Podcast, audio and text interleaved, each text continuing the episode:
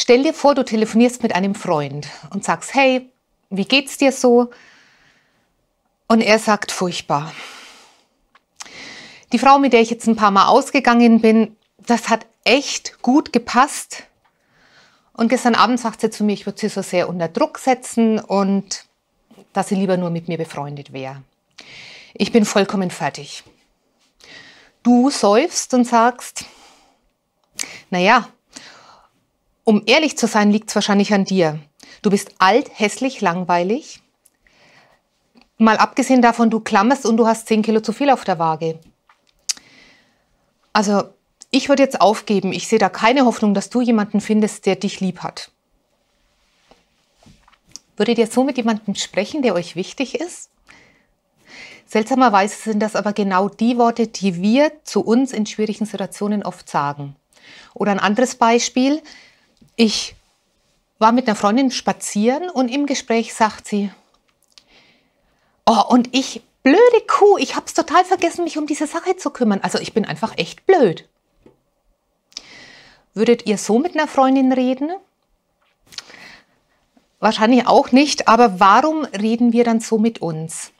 Und wir haben jetzt in den letzten Wochen viel über die Kultur der Wertschätzung gehört. In der heutigen Predigt soll es darum gehen, wie wir uns selbst wertschätzen können. Also wie wir freundlich, zugewandt und mitfühlend mit uns reden können, so wie auch Gott mit uns und unseren Schwächen umgeht.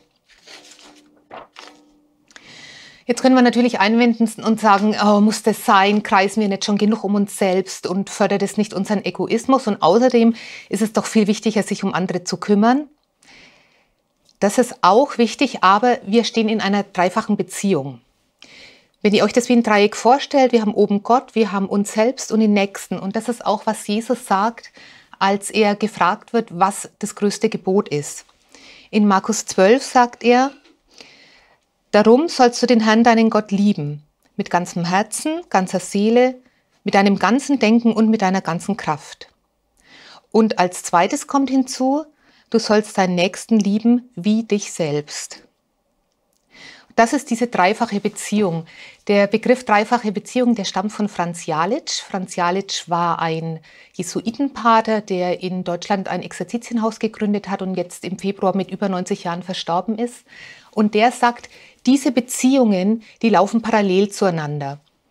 Und ich ähm, habe hier ein Zitat für euch mitgebracht. Er sagt, wer sich selbst nicht liebt, kann auch Gott, der ihm sein Leben schenkt, nicht lieben. Wenn wir uns nicht selbst lieben, woher sollen wir die Liebe zu unseren Mitmenschen nehmen? Wir können uns nicht hassen und aus vollem Herzen Gott und den Mitmenschen hingegeben sein. Wir haben nur ein Herz mit dem wir Gott, die Menschen und uns selber lieben können. Diese Beziehungen sind untrennbar miteinander verknüpft. In dieser dreifachen Beziehung Gott, der Nächste, ich selbst, da sind wir miteinander verbunden. Es hat aber auch jeder seinen Platz in diesem Beziehungsdreieck. Das heißt, wir können mit diesem Dreieck auch gut für uns klären, was ist mein Job, was ist Gottes Job, ähm, wo ist meine Grenze, wo ist die Grenze des Nächsten. Und wir geben in alle Richtungen und wir empfangen in alle Richtungen. Und heute soll es in diesem Beziehungsdreieck um die Beziehung zu mir selbst geben und darum eben, wie ich lernen kann, selbstwertschätzend mit mir umzugehen. Denn wer sich selbst wertschätzt, kann andere wertschätzen und wer, sich selbst, wer für sich selbst gut sorgt und mit sich im Reinen ist, der kann auch mit anderen mitfühlen und sehen, was sie brauchen. Und er kann sehen, was sie brauchen, ohne sich selbst darin zu verlieren oder ähm, vielleicht aus der eigenen Bedürftigkeit heraus den anderen benutzen oder missbrauchen. Ich habe für dieses Thema einen Abschnitt aus den Davidsgeschichten ausgewählt. Ihr könnt es, wenn ihr möchtet, im 1. Samuel 16, also 1. Samuel 16 bis 24, diese Kapitel nachlesen. Ähm, diese Kapitel umfassen den Zeitraum von Davids Flucht vor Saul. David wurde ja zweiter König von Israel, hat ca. 1000 vor Christus gelebt. Und er kam als Junge an den Hof des damaligen Königs Sauls, quasi als Musiktherapeut. Der König litt unter schweren Ängsten und Stimmungseinbrüchen und man suchte nach einem begabten Musiker, der zur Beruhigung spielen sollte. Das war damals übliche Therapie. Später wurde David dann Waffenträger, dann wurde er Soldat und schließlich machte er Karriere ähm, im Heer des Königs. Zwischen David und Sauls Familie entstand eine enge Beziehung. Es heißt, dass Saul David lieb gewann und auch Jonathan, der Sohn Sauls, wurde Davids bester Freund. Michael, die Tochter, verliebte sich in David, heiratete ihn. Ja, und der David erlebte in der Familie, erlebte das private Umfeld und er erlebte auch das Fortschreiten von Sauls Krankheit hin von einem früher mal schönen strahlenden jungen König zu einem unberechenbar getriebenen. Was der Saul genau hatte, kann man nur vermuten. Es begann wohl mit Ängsten und depressiven Stimmungen und verschlimmerte sich dann immer mehr. Es kam dann zu aggressiven Durchbrüchen und zu massiver Eifersucht. Und diese Eifersucht, die richtete sich zunehmend auch auf den David, weil der David immer erfolgreicher und auch beim Volk beliebter wurde. Es kam dann zu mehreren impulsiven Mordanschlägen. Die Geschichten kennt ihr bestimmt, wo David im Raum sitzt und musiziert und Saul schleudert dann mehrmals einen Speer auf ihn. David kann gerade noch ausweichen. Die Familie schreibt diese Ausbrüche lange der Krankheit zu, weil sich Saul anscheinend zwischen diesen Phasen immer wieder erholt. Dann kommt aber der Tag, wo es nicht mehr geht und David muss über Nacht fliehen. Michael stopft das Ehebett noch mit so einer Art Puppe aus, damit sie dem David Zeit zur Flucht verschafft und dann ist David von jetzt auf gleich auf der Flucht. Und damit verliert er alles. Er verliert seine Frau, seine Familie, seine Wohnung, seinen Beruf, seinen gesellschaftlichen Stand. Und wir haben ja diese Geschichten schon so oft gehört oder gelesen und lesen da so leicht drüber hinweg, ohne uns bewusst zu machen, was das eigentlich bedeutet. Wir hatten einige Jahre einen syrischen jungen Mann nebenan wohnen. Der kam 2015 im Rahmen der Flüchtlingswelle nach Deutschland und er kam mit nichts auf dem Leib. Er, hatte, er war verheiratet, seine Frau war in Tunesien gestrandet, seine Familie war in den Libanon geflüchtet und er kam hier an, der hatte keine Freunde, der hatte keinen, keine Arbeit. Der Beruf wurde in Deutschland nicht anerkannt und ich habe mir irgendwann gedacht, das, was ein junger Mann in diesem Alter machen möchte, dass er Familie gründen möchte, im Beruf vorwärts kommen möchte, das hängt alles in der Watteschleife. Es ist völlig unklar, wie es weitergehen soll.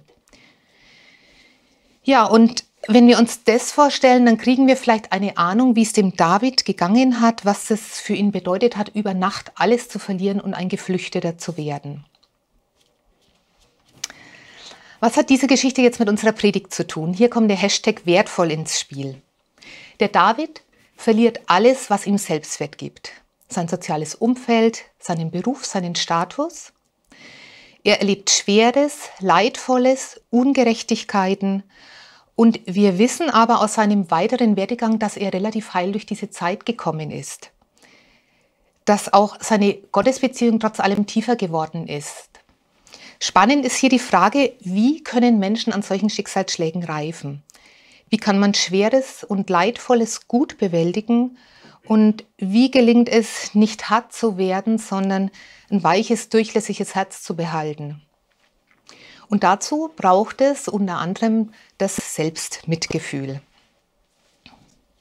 Darum soll es jetzt im Folgenden gehen, um dieses Selbstmitgefühl. Das Selbstmitgefühl ist das Gegenteil von Selbstkritik. Und es bedeutet, dass man sich selbst so behandelt, wie man mit einem Freund oder einer Freundin umgehen würde, die gerade eine schwere Zeit durchmachen. Das Selbstmitgefühl ist ein eher neuer Begriff in der Psychotherapie und wird aktuell viel beforscht. Aufgetaucht ist er aber schon viel früher, nämlich im Umgang mit schwer traumatisierten Patienten. Man hat festgestellt, dass ein hoher Selbstwert, ein hohes Selbstwertgefühl diesen Menschen, die so viel Schweres und Gewalt und Leid erfahren haben, dass es ihnen nicht wirklich weiterhilft. Das Selbstwertgefühl, das können wir gut aktivieren, wenn wir auf der Sonnenseite des Lebens stehen, wenn alles rund läuft. Denn das Selbstwertgefühl entwickelt sich immer im Vergleich, also in diesem, wir fühlen uns gut, weil wir Gutes leisten, weil wir uns vielleicht von anderen auch ein bisschen abheben, weil wir fitter sind, intelligenter, erfolgreicher. Wenn es uns aber schlecht geht, wir im, im Leiden, im Versagen sind und das Selbstwertgefühl am dringendsten bräuchten, dann lässt es uns im Stich, dann lässt es sich ganz schwer aktivieren. Auf was wir dann noch zugreifen können, ist das Selbstmitgefühl.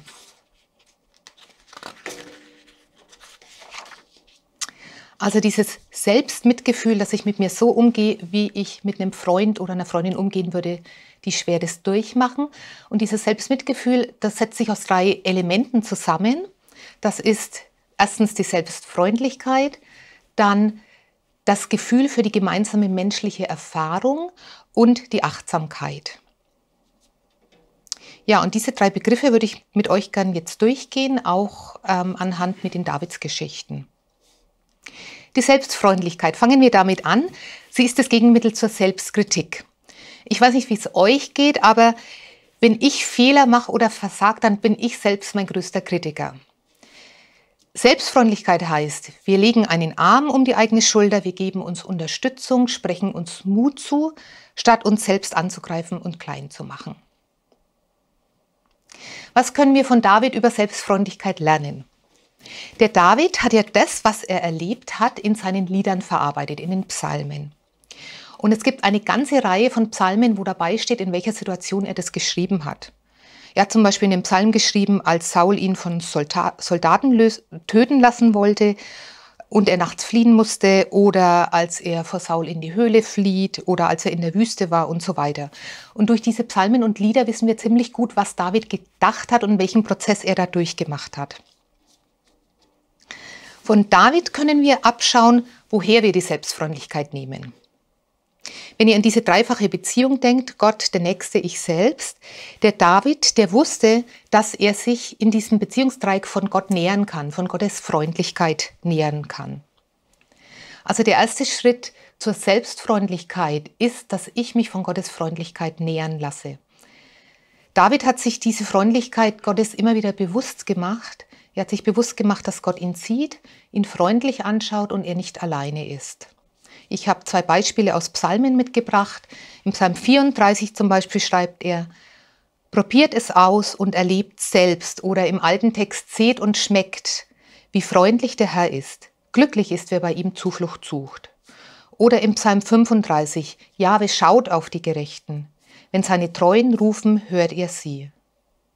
David hat sich bewusst gemacht, er wird angeschaut, freundlich angesehen.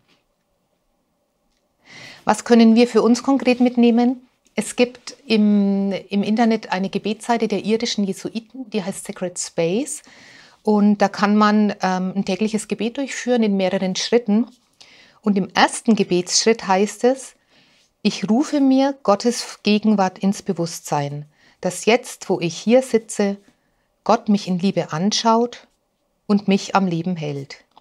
Ich besinne mich einen Augenblick und denke darüber nach. Also wir beginnen mit einem Augenblick. Wenn ihr im Homeoffice sitzt, in der Küche abspiel, abspült, wenn ihr stille Zeit macht oder mit den Kindern unterwegs seid, macht euch bewusst, Gott ist da und schaut gütig und freundlich auf euch. Nur einen Augenblick.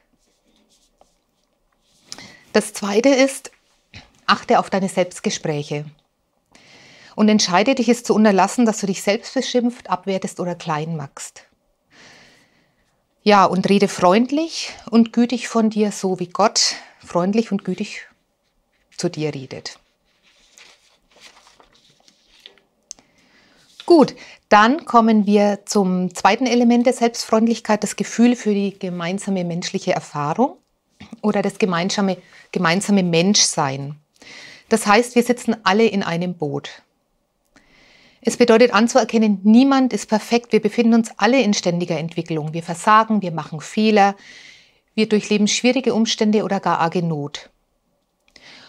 Und wir erkennen an, dass das Leben auch Leiden bereithält. Das Leiden zum Leben gehört und zwar ohne Ausnahme für alle, ob Christen oder Nicht-Christen, ob arm oder reich. Wir denken ja oft, dass die Dinge glatt laufen müssten und wenn dann wieder was schief geht, dann leiden wir daran und denken, das geht nur uns so. Ein kleines Beispiel, du hast eine Krise mit deinem Partner, gehst in den Gottesdienst und denkst, hier sitzen nur glückliche Paare. Schmerz gehört zum Menschsein. Und wenn wir uns daran erinnern, dass Schmerz Teil der menschlichen Erfahrung ist und ja auch Teil der göttlichen Erfahrung, Jesus hat ja auch gelitten, dann wandelt sich jeder Moment des Leidens in einen Moment der Verbundenheit in einen Moment der Verbundenheit mit Jesus und mit anderen Menschen. Der Schmerz, den ich in schweren Zeiten fühle, ist derselbe, den du in schweren Zeiten empfindest und es ist auch derselbe, den Jesus empfunden hat. Umstände oder Stärkegrade unterscheiden sich vielleicht, aber die Erfahrung ist die gleiche. Was bedeutet es konkret? Der erste Schritt ist, dass ich anerkenne, Leiden gehört zum Leben. Dann, ich mache mir bewusst, ich bin nicht allein mit meinem Schmerz, mit meiner Trauer, mit meiner Wut. Gott kennt mich ja und Gott weiß, was es heißt zu leiden. Er weiß, was es heißt, körperliche Schmerzen zu ertragen. Er weiß, was es heißt, gemobbt zu werden. Und er weiß auch, was es bedeutet, ein Kind zu verlieren. Ja, und der dritte Punkt hier konkret, such die Gemeinschaft mit anderen Menschen, umgib dich mit Menschen, die dir gut tun. Und da gehen wir dann schon zum David über. Was hat David gemacht? Der David musste Hals über Kopf fliehen. Im 1. Samuel 19, Vers 18, da heißt es, David floh also und brachte sich in Sicherheit. Er kam zu Samuel nach Rama und erzählte ihm alles, was Saul ihm angetan hatte. Dann ging er zusammen mit Samuel ins Prophetenhaus und beide blieben dort. Also David muss flüchten und was macht er? Er überlegt, wo kann ich hingehen? Und er flüchtet als erstes zu Samuel. Samuel war der Prophet, der Saul gesalbt hat zum König und ihn selbst auch. Das heißt, Samuel war der, der die ganze Geschichte kannte und auch alle Hintergründe. David flüchtet also zu jemandem, der ihn und seine Situation versteht. Und das brauchen wir auch manchmal, dass wir uns Menschen suchen, die mehr Lebenserfahrung haben oder Ähnliches erlebt haben wie wir und dass wir mit ihnen dann reflektieren und überlegen, was jetzt dran ist. Und spannenderweise suchte David sich in dieser folgenden Wüstenzeit immer wieder solche Unterstützer oder Coaches oder Ratgeber. Er trifft sich mit unterschiedlichsten Propheten und lässt sich von denen unterstützen, auch ganz materiell. Dann bringt Samuel David an einen sicheren Ort. Er bringt ihn ins Kloster, also in diese Prophetensiedlung. Und dort kann David sich erstmal erholen, zur Ruhe kommen und sich neu sortieren. Es gibt Zeiten, da brauchen wir auch solche Auszeiten oder solche Schutz Schutzräume raus aus dem Alltag, wo wir uns neu auf Gott ausrichten können. Das können stille Tage oder Exerzitien sein. Für manchen ist es vielleicht die Fahrradtour alleine oder eine Wanderung. Ja, und zum, äh, der dritte Aspekt bei David noch, der David umgibt sich mit Gleichgesinnten, der gründet quasi seine eigene Selbsthilfegruppe. Es schließen sich ihm nach und nach über 400 Männer an, die Ähnliches erlebt haben wie, ihr, wie er, die also auch geflüchtet sind, alles verloren haben. Er gründet eine neue Gemeinschaft sozusagen und dieses Wissen, ich bin nicht allein mit meinem Schmerz und in meiner Not und es gibt Menschen, die Ähnliches erlebt haben wie ich und auf diesem Weg vielleicht schon ein Stück weiter sind als ich, das erklärt die große Kraft von Gemeinschaft oder jetzt im therapeutischen Bereich von Selbsthilfegruppen.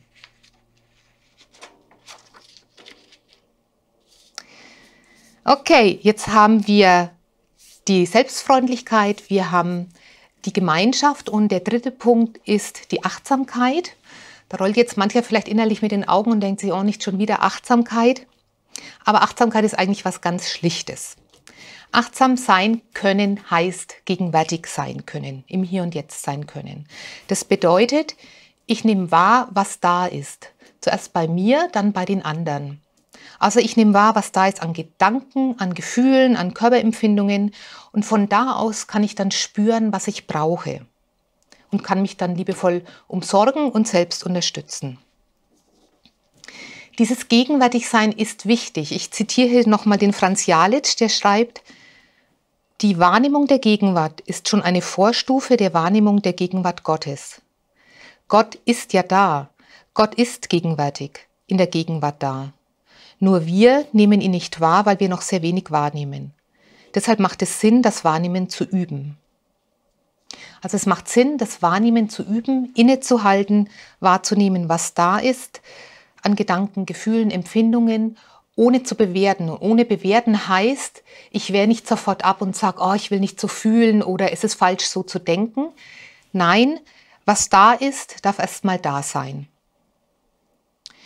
Durch die Achtsamkeit durch dieses Dasein lassen öffnet sich dann ein Raum, wo ich innerlich zurücktreten kann und anschauen kann, was da ist und was ich brauche. Und in diesem Raum begegnet mir Gott. Jetzt können wir ja einwenden, wozu braucht es denn das? Gott weiß doch sowieso, was ich brauche. Er kennt mich ja. das denke ich auch. Ich glaube aber, dass Gott von uns hören möchte, was wir brauchen. Er will mit uns in Beziehung treten und in Beziehung treten heißt, dass ich mich dem anderen öffne und mitteile, meine Gefühle, meine Nöte, meine Gedanken erzähle. Dann entsteht Beziehung. Jesus fragt mal einen Blinden, was willst du, dass ich dir tue? Und es ist total offensichtlich, was dieser Blinde will. Warum macht er das? Weil er Kontakt möchte, er möchte Beziehung zu uns. Und wir können nur in Beziehung treten, wenn wir mit uns selbst in Beziehung sind, mit uns selbst in Kontakt sind. Das klingt jetzt so einfach. Achtsamkeit ist etwas aber, was nicht so einfach zu lernen ist, weil es uns auch eigentlich gar nicht so wirklich dahin zieht. Es fällt uns schwer, aus gutem Grund. Wenn wir in die Achtsamkeit kommen, in dieses Innehalten, dann spüren wir nämlich, was los ist in uns. Wer von euch stille Zeit macht oder meditiert, der hat vielleicht schon mal gemerkt, dass er plötzlich enorm müde wird. Und das hat nichts damit zu tun, dass Beten oder Meditieren müde macht, sondern dass wir merken, was mit uns los ist. Und so kann es dann auch passieren, dass in diesem Innehalten schmerzliche Gedanken, Bilder oder Gefühle auftauchen, die man, wenn man immer zu beschäftigt ist, nicht wahrnimmt. Und das kann Angst machen. Ja, und Jesus will aber Beziehung zu uns. Er will, dass wir das, was in uns los ist, ihm bringen, auch die Angst. Und deshalb ist es wichtig, zu lernen, wahrzunehmen und gegenwärtig zu sein.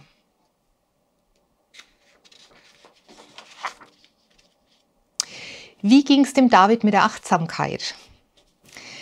Der David wird ja mit sehr schwierigen Gefühlen konfrontiert mit Wut über diese Ungerechtigkeiten, die er erlebt, mit der nackten Angst um sein Leben, mit Sorge um seine Familie, die er dann auch ins Ausland bringen lässt und vielleicht auch um Trau mit Trauer um diesen Mann Saul, den er geliebt hat oder der ihn ja auch geliebt hat.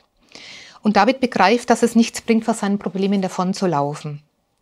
Er wendet sich seinem Schmerz zu, statt zu verhärten. Er behält ein weiches, durchlässiges Herz, in dem er sich diesen Gefühlen stellt und er weiß, der einzige Weg, der führt hindurch, durch den Schmerz, durch die Gefühle. Wie er das macht, das können wir zum Beispiel in einem Psalm lesen, den ich jetzt ausgesucht habe. Ist der Psalm 142.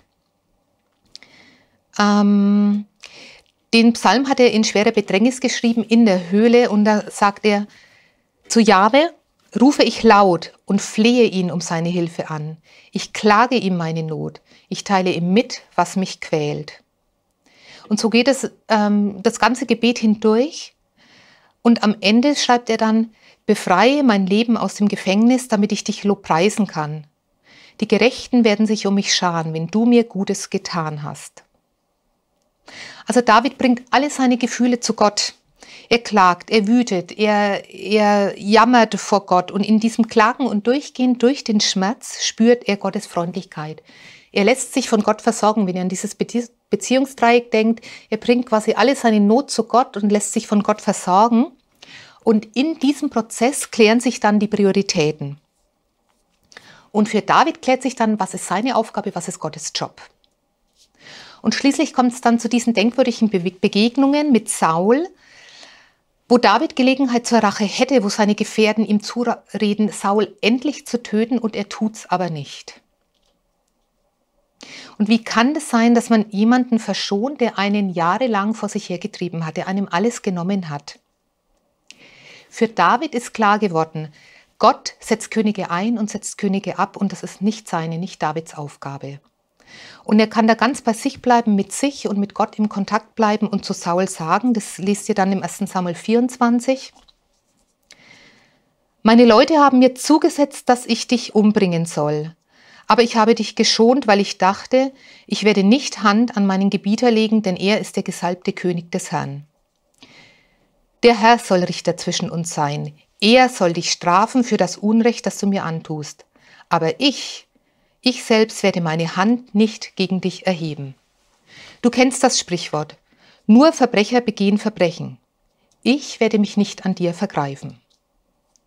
David bleibt ganz bei sich und bei Gott und er behält seine Würde. Er wird nicht zum, er entscheidet sich, kein Verbrecher zu werden, weil er sich bewusst ist, er ist gesalbt von Gott und Gott sorgt für ihn und sein Recht und das muss er nicht selber tun. Ja, und damit sind wir am Ende angelangt. Fassen wir zusammen, was wir ähm, jetzt über David gelernt haben. Der David hat verstanden, dass er in einer dreifachen Beziehung lebt. In Verantwortung vor Gott und in der Freundlichkeit zu Gott und in der Verantwortung zum Nächsten.